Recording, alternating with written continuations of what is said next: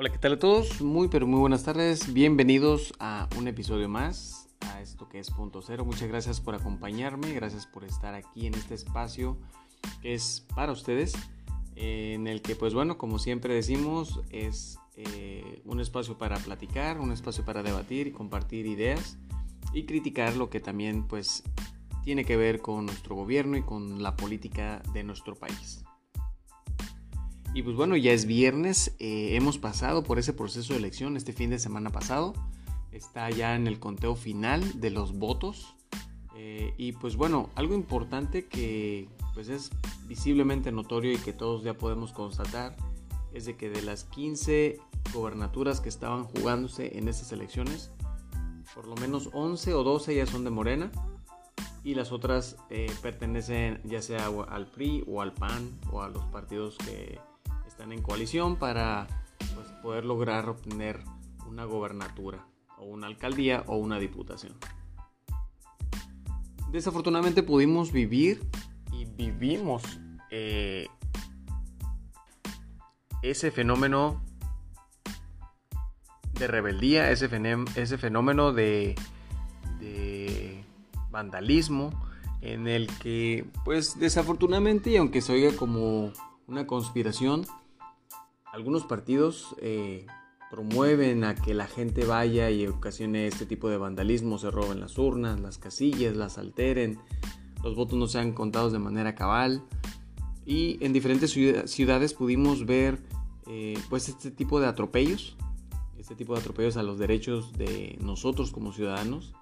Este, en Tijuana fue una, una de las ciudades, Mexicali, y hay más. Eh, y pues lo único malo de eso es que es muy triste ver cómo la gente todavía se sigue prestando a ese tipo de situaciones. Desafortunadamente no, no estamos aún exentos de la corrupción, esa es la viva prueba de que en esa administración, aunque se repita día a día, cada mañana, de que ya no hay corrupción, la corrupción en realidad ahí está, la, la corrupción existe y que no va a ser algo sencillo de erradicar. El lado positivo, de, hablando lo que le corresponde a Morena, pues es de que ellos ganaron 11 o 12 gobernaturas de las 15 que se estaban jugando en estas elecciones. Eh, arrasaron nuevamente. La oposición, no hay realmente una gran oposición. Eh, la credibilidad del PRI y del PAN han decaído demasiado, entonces los partidos están fragmentados. Los líderes de esos partidos no han sabido eh, pues eh, planear una estrategia, una estrategia en la que realmente demuestren que quieren trabajar bien. Y desafortunadamente toda la corrupción que ha existido durante muchos años es un historial eh, oscuro que ha manchado cada partido y que va a ser muy difícil que se erradique eso de la mente y de, del sentir de cada una de las personas en nuestro país. Creo que es difícil que puedan realmente confiar en ellos nuevamente sin embargo, no se quedaron eh, descartados de poder ganar alguna diputación o gobernatura en estas elecciones, pero pues definitivamente Morena se los llevó, eh, igual que en las elecciones de 2018. Sin embargo, sí perdió uh, bastante apoyo el partido de Morena. Eh, fueron más de 2 millones de personas que no votaron a favor y que pues deja ver no una debilidad en el partido, sin embargo, sí una debilidad en cuanto a la credibilidad de ciertas personas, ciertos servidores públicos de ese partido que eh, están nada más en disputa por el poder, que están pues saliendo a... Están saliendo en, situaciones de escándalo y se están dando a conocer muchas cosas que como bien hemos vivido y conocido en otros partidos, este, pues el mismo síndrome sucede con Morena. Sin embargo, pues bueno, a pesar de eso, el presidente sigue siendo y estando muy positivo. Ya eh, en las mañaneras reiteró que está muy contento de los resultados. Inclusive los ha estado mostrando en la misma transmisión para que no se distorsione la información. Comenta que sus adversarios no han sabido asimilar el resultado y este, pues están diciendo muchas cosas, ¿no? Y una de esas es de que bueno, esta es una especie de burla en la que no puedo, no pudo, perdón, no pudo Morena eh, mantener ese apoyo eh, de la gente, ya que perdió mucho. No pudo ganar la mayoría absoluta en, la Cámara de Diputados y Senadores. pero de la cual el gobierno dice que nunca la ha tenido. Los partidos nunca la han tenido, siempre ha habido una balanza en ese sentido. Se conoce como una mayoría simple, ya que es la mitad más uno, en la cual significa que cuando hay nuevas reformas y se envían estas reformas a la Cámara de Diputados y Senadores y son eh, entran en revisión y a discusión, eh, pues ahí es a voto. Eh, entonces al tener un poquito más de la mitad de control, por así decirlo, en la, en la Cámara de Senadores y Diputados, pues bueno, te favorece a que tus nuevas propuestas, a que estas reformas que quieres implementar, pues pasen, pasen y se puedan implementar y se puedan llevar a cabo eh, la presentación en la y que se den a conocer en el diario oficial de la Federación. Entonces, eh, en este aspecto, pues hay mucha polémica, ¿no? Todo lo que tiene que ver con nuestra política y con el gobierno siempre va a ser muy polémico, va a ser de mucha discusión, de mucha crítica, diferentes puntos de vista se van a dar a conocer. Eh, pero aquí lo importante es que entendamos qué es lo que sucede eh, en este momento con esa mayoría que logró tener Morena y que pues bueno, 11 o 12, si no me falla la memoria, estados van a estar controlados por Morena. En este momento, básicamente, Morena está co, este, crearon coaliciones, me disculpo, eran coaliciones con otros partidos para que pudieran lograr eso, para que en el Pleno pueda haber mayoría de Morena y las reformas que se van a dar a conocer y que se van a tratar de implementar en beneficio de la gente, pues pasen y se puedan dar a conocer, como les digo, en el diario oficial de la federación. Aquí la parte triste de todo esto es eh, precisamente el cómo vivimos estas elecciones, que fueron pues únicas en nuestra historia, eh, las más grandes que hemos vivido. Y en diferentes ciudades de nuestra república pues se vivieron situaciones de, violencia, de, robo y pareciera que tal vez es conspiración. Sin embargo, muchos de la oposición han promovido a que haya ese tipo de saqueos, a que varias urnas y los mismos votos y casillas fueron alteradas, fueron este, modificadas y fueron hubieron personas que se detuvieron por estos actos eh, vandálicos.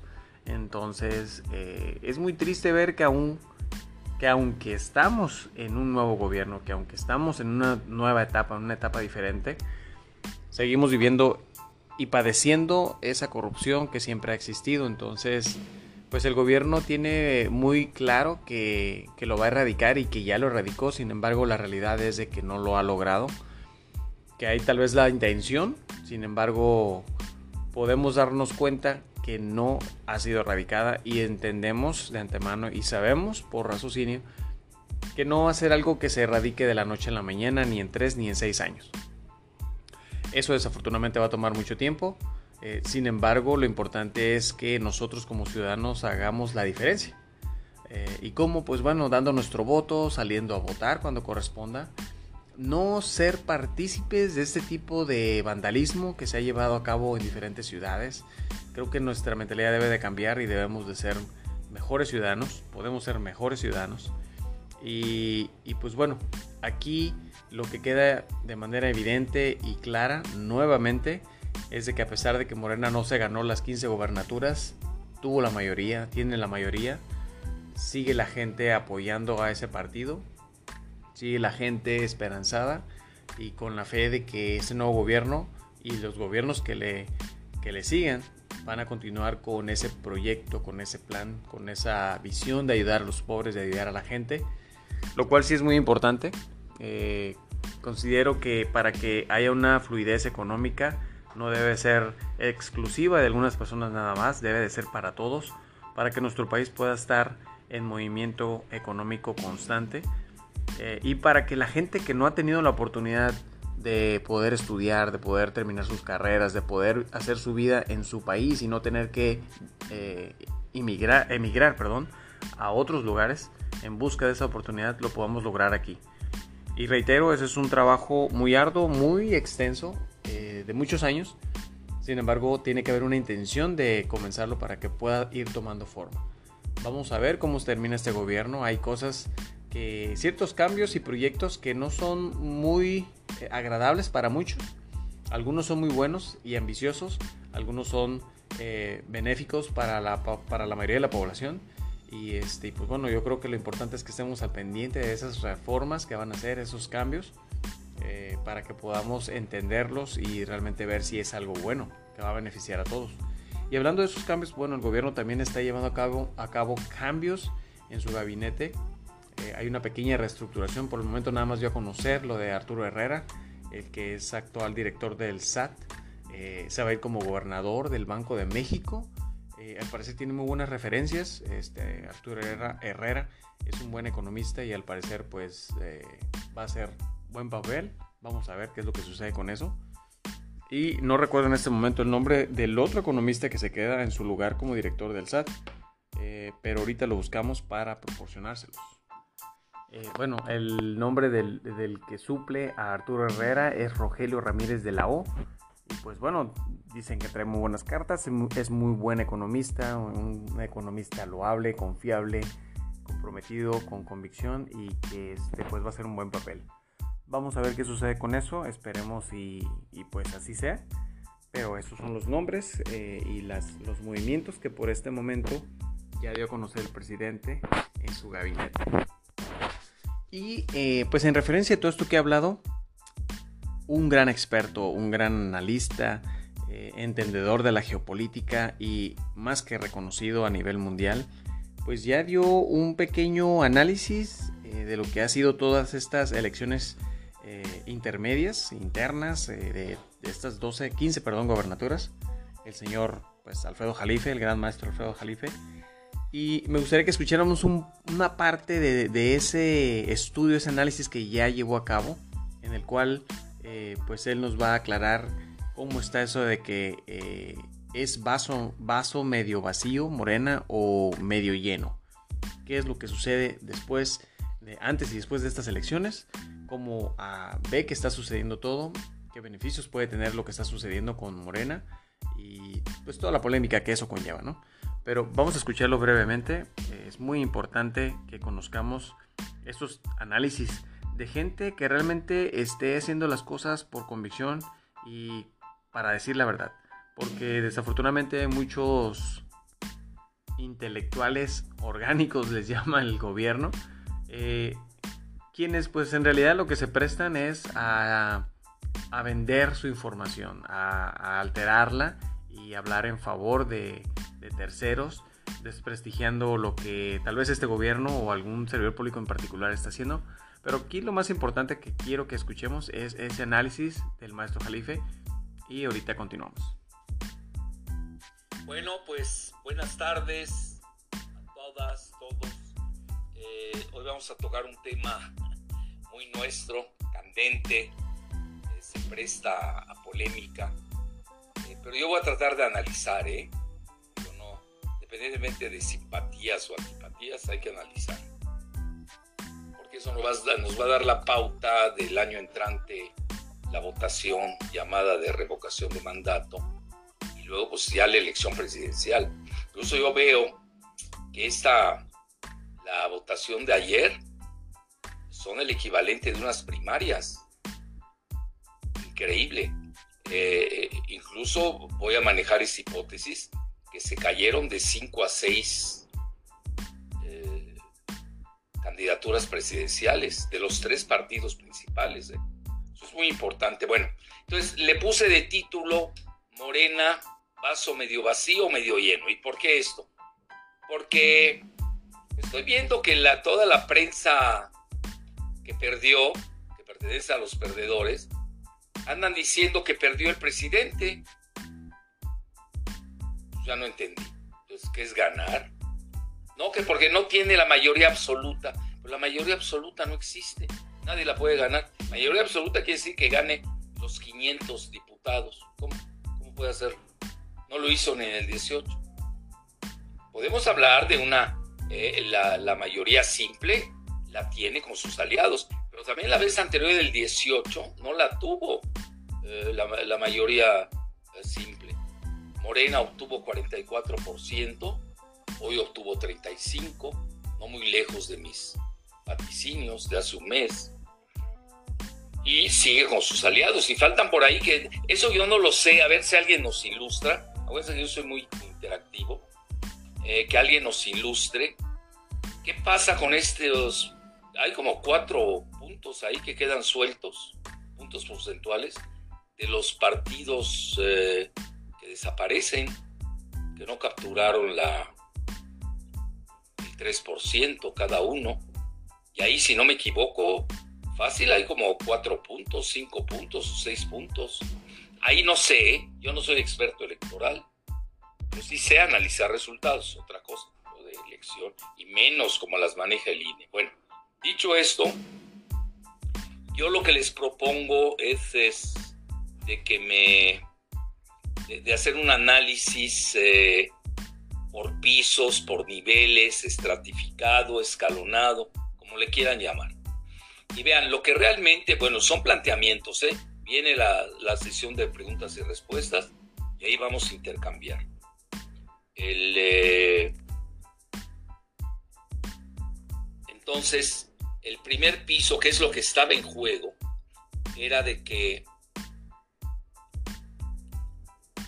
la 4T, como ya hoy le está llamando Andrés Manuel, ah, tuviera la mayoría para que la mayoría simple, para que pasar el presupuesto. Eso es lo que estaba en juego. ¿Por qué razón?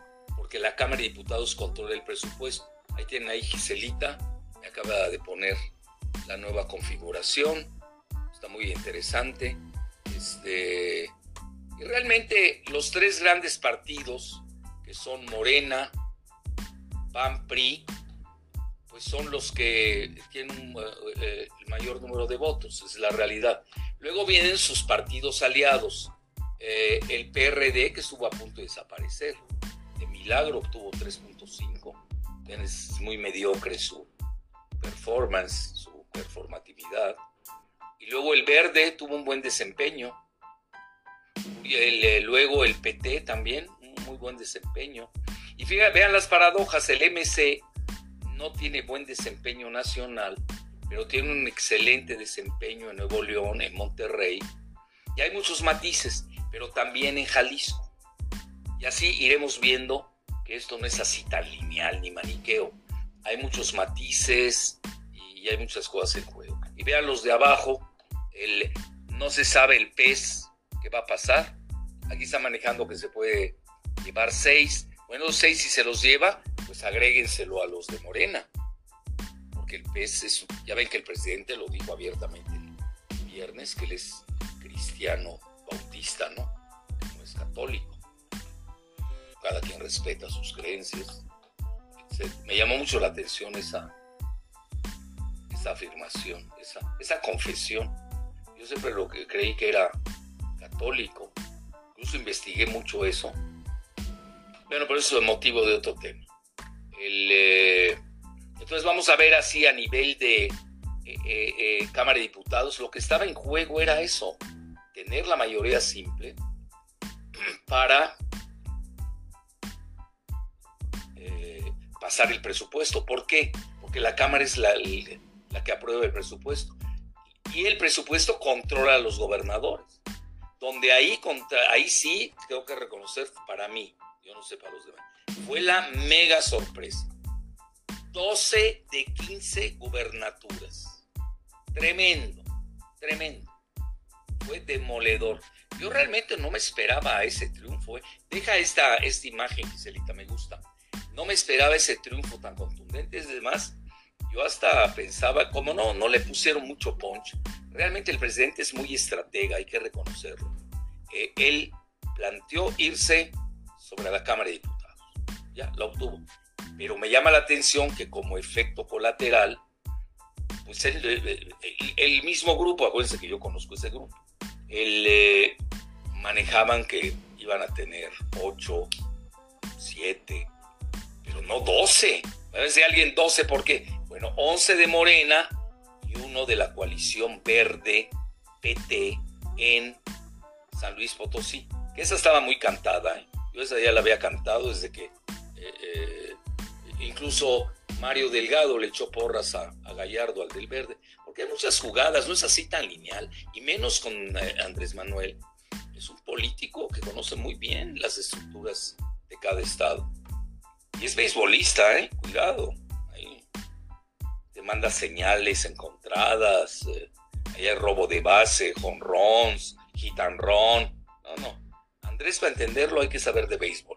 Bueno, entonces, vean qué interesante, y me voy yo creo que ya que puso este esquema, me voy a aprovechar, Giselita, de esto. Eh, eh, pero que no se me olvide lo de la Cámara de Diputados, Gisela, porfa. Vean algo muy interesante las 15 gubernaturas. Por ejemplo, yo nunca di por muerta Baja California Sur. No va a decirme, es que tienes información privilegiada. Sí, ahí sí, sí la tuve. Obviamente no lo puedo decir.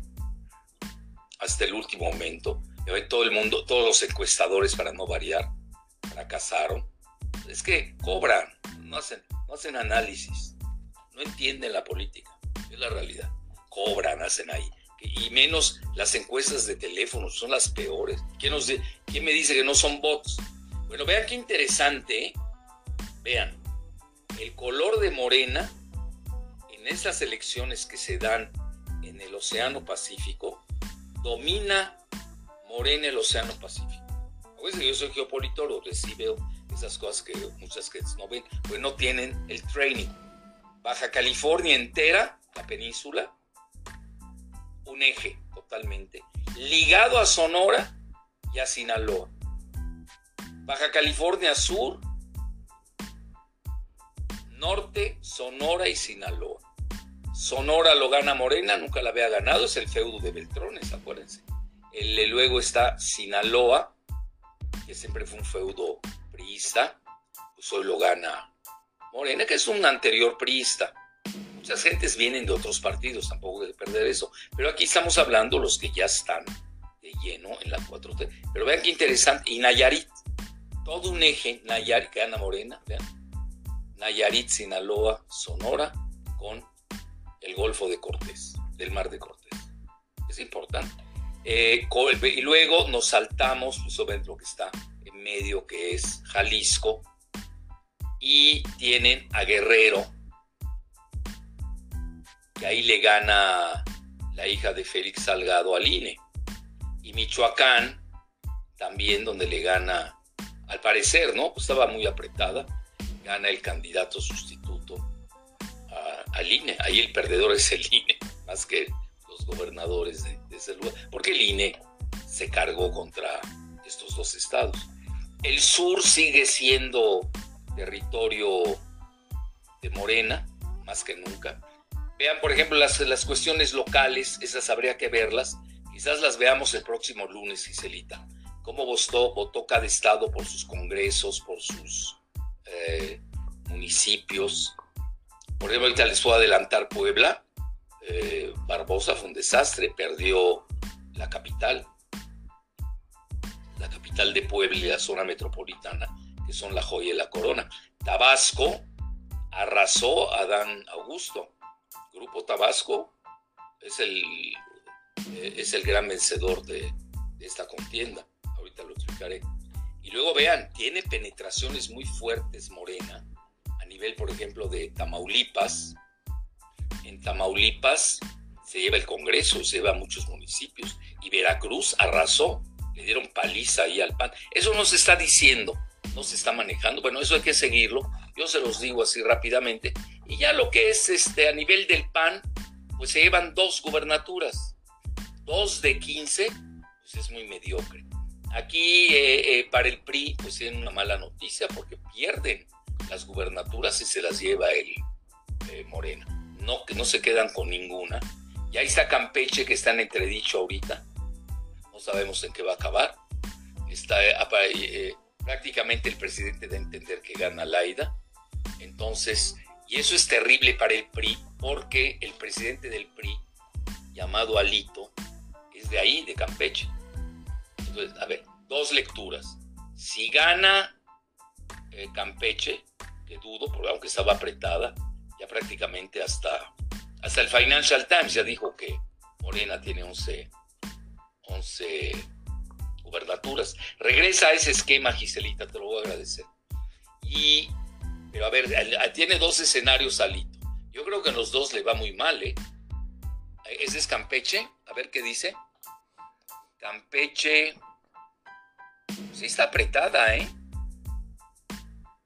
34 Laida, el máximo. Y este, el sobrino de, Alito, con prácticamente 32. Pero en los dos, en el inferior y en el superior, Laida le gana al sobrino de Alito. Gracias. Entonces, regresando al, eh, al, eh, al esquema anterior, es muy interesante porque aquí tiene dos salidas Alito, con todo mi respeto. Vean, no es que uno sea cruel, pero el análisis es muy duro.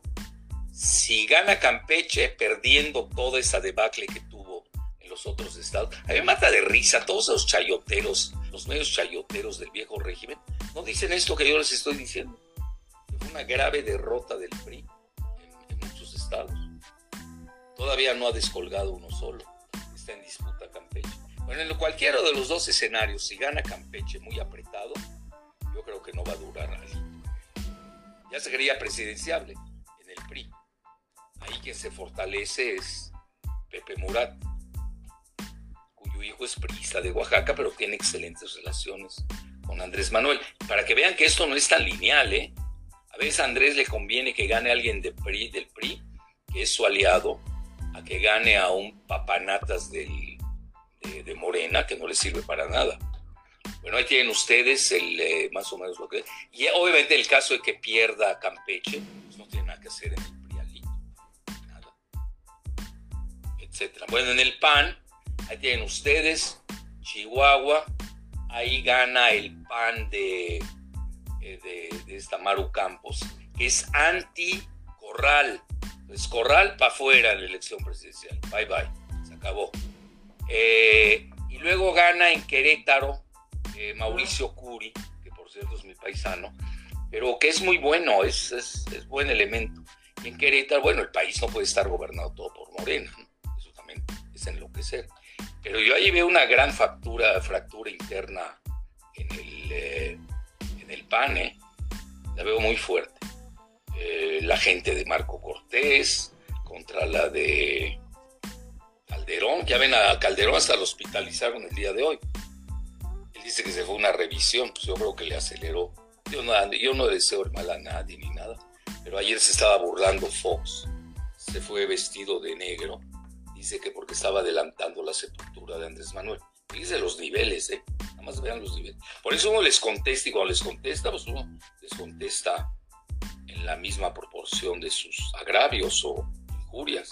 Bueno, ahí el panorama. No fue nada del otro mundo el desempeño del PAN en las gubernaturas. Gana mucho territorio eh, Morena. Lo posiciona fuertemente para el 24, para la elección presidencial pues nada más vean el territorio y súmele los seis que gobierna, ya está gobernando más de la mitad del país. Que no es fácil, porque México, nos guste o no, es un país trifecta de los tres grandes. Bueno, pues, unos que se están cayendo, unos y otros que están subiendo.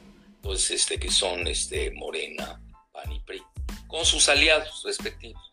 Bueno, ya acabo lo de las gubernaturas y me voy a lo de a la Cámara de Diputados, digo, para tener un, eh, un análisis eh, transversal. Y Baizán, ahí lo tienen, Morena puede ir de 190 a 203, el 35.8%. Eh, Fíjense que era mi cálculo, yo tenía entre 35 y 40. Y, pero desde hace un mes, ¿eh? Luego eh, el, PAN anda entre 106 y 17. Vean, aquí es algo importante que les quiero decir. Vean ustedes la cifra de 35, bueno, vamos a ponerle 36 de Morena. Y, y compárenla con la del PAN, alta, 19.3, ¿no? También es 18.5.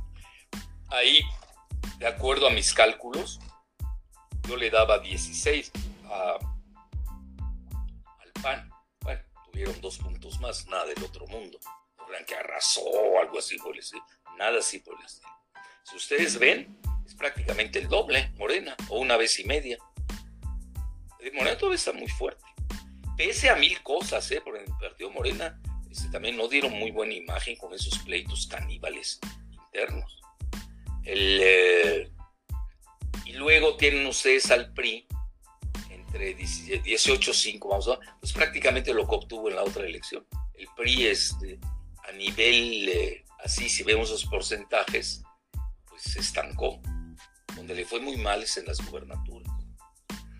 Y ya los demás estoy viendo que Movimiento Ciudadano les están dando 7.5, que es bueno. ¿eh?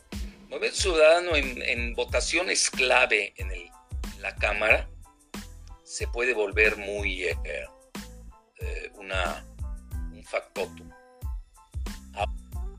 Bueno, yo los invito a que vean su análisis, lo escuchen por completo. Es un análisis de una hora 40 y que pues bueno, en este momento no lo vamos a escuchar. pero sí es importante conocer todo este análisis que él ha estado haciendo antes de las elecciones y pues bueno, lo que él estaba predigiendo, eh, lo que predijo, perdón, en cuanto a esos análisis de cómo miraba las cosas.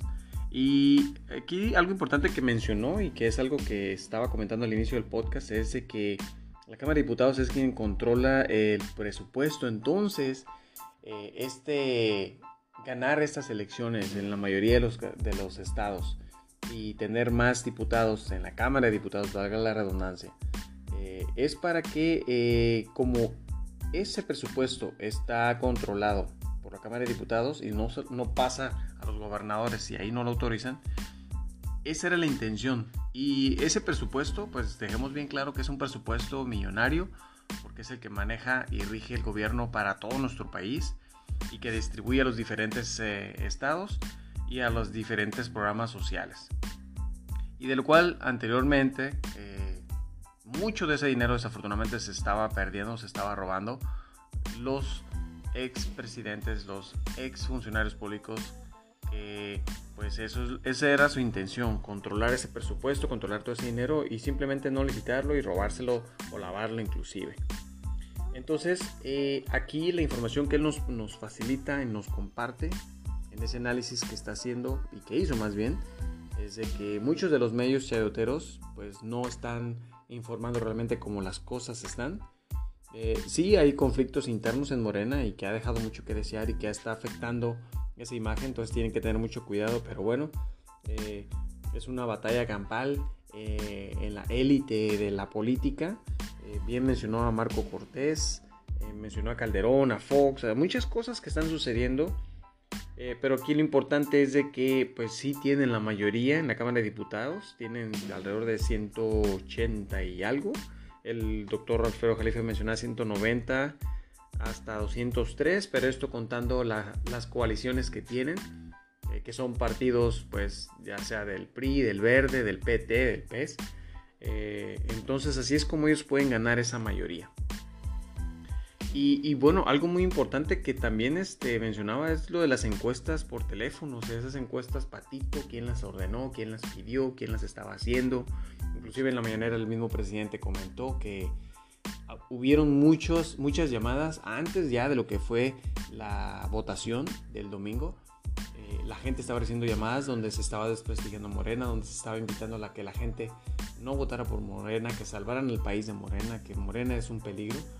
Y pues bueno, al final del día es, una polémica en la que están tratando de desalentar a la gente de que vote por X partido. Y lo más también triste, y no triste, más bien es vergonzoso y molesto, es que ciertas celebridades públicas, actores, cantantes, usen sus redes sociales para incitar, invitar y hacer que la gente vote por un partido en específico. Y hay muchos casos que ahorita ya no voy a traer la atención porque ya vamos a terminar el podcast, pero estemos muy, muy este, atentos a todo eso. Recordemos que eso no se vale. En la veda de las elecciones nadie tiene por qué decirte por quién debes de votar o por quién no debes de votar o quererte invitar u obligar a que votes en alguien por algún partido en específico. Eso está en contra de la ley.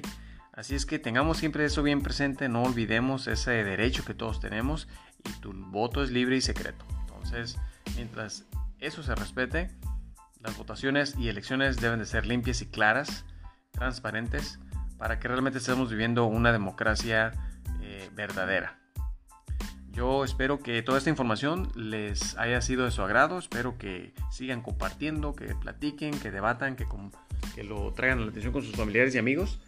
Y como siempre les digo, me voy a despedir, pero nos vamos a escuchar en el próximo episodio, así es que cuídense mucho y hasta la próxima.